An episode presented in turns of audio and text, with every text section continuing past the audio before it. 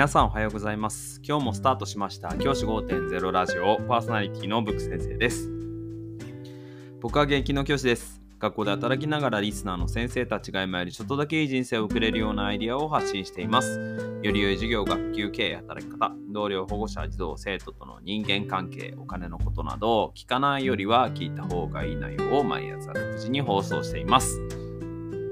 通勤の後から10分間聞き流すだけでも役立つ内容です。一人でも多くのリスナーの先生たちと一緒に良い教師人生を送ることが目的のラジオです。今回のテーマは日大部アメフト部薬物事件についてお話ししたいと思います。最近話題になっているのは日大のアメフト部。これがですね、まあ一部の部員が薬物を利用薬物を乱用したということが問題になっています。これに関して学校の教員がね、学長ですかね、が知ってたんじゃないかというところで、新たに問題として出てきているわけですけれども、まあ、このニュースに関して私が考えることとして、やっぱり、えーと、学校、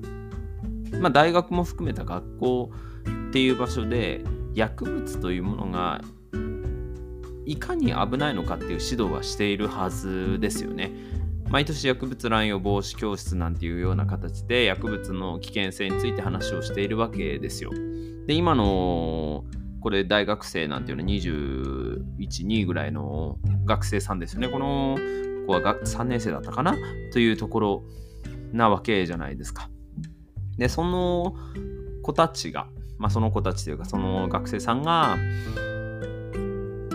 中高小中高の頃って確実にその薬物乱用防止に関しての授業がされていると思うんです。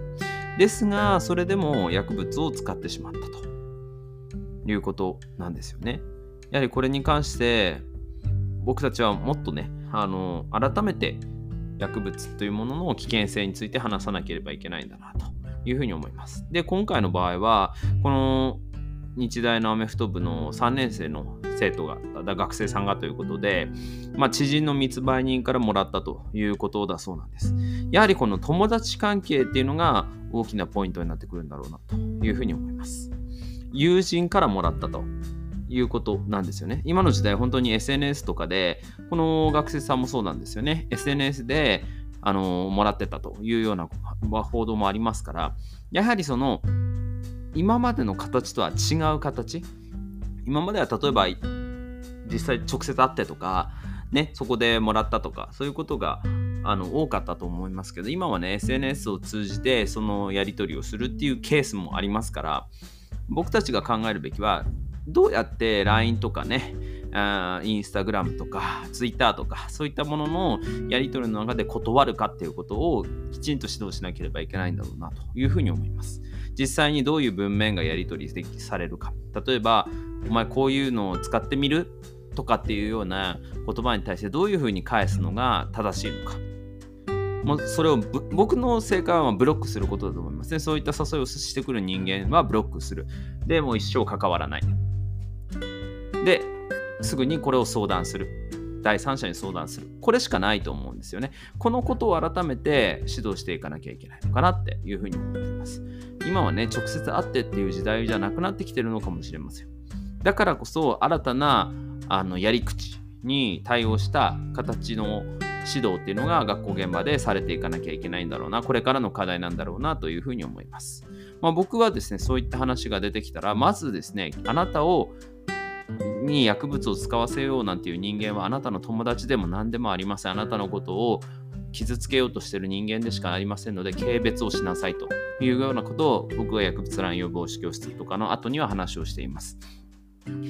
あなたのことを傷つけようとする人間と関わる必要はありません。一生関わらなくていいです。ということを話して、そういった人間とは距離を置くのではなくて、縁を断つ、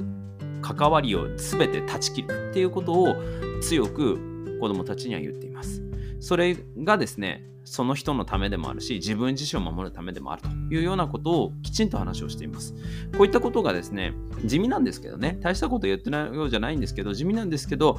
どこかでね、その子たちが、じゃあ実際そういう現場に出くわしてしまった時、人生の中で、その時の、あ、あの時に、あの先生に言われたこれあったなっていうことに思い出してもらえたらいいのかななんていうふうに思っています。じゃあ今日はこの辺で起立例着席さようならまた明日。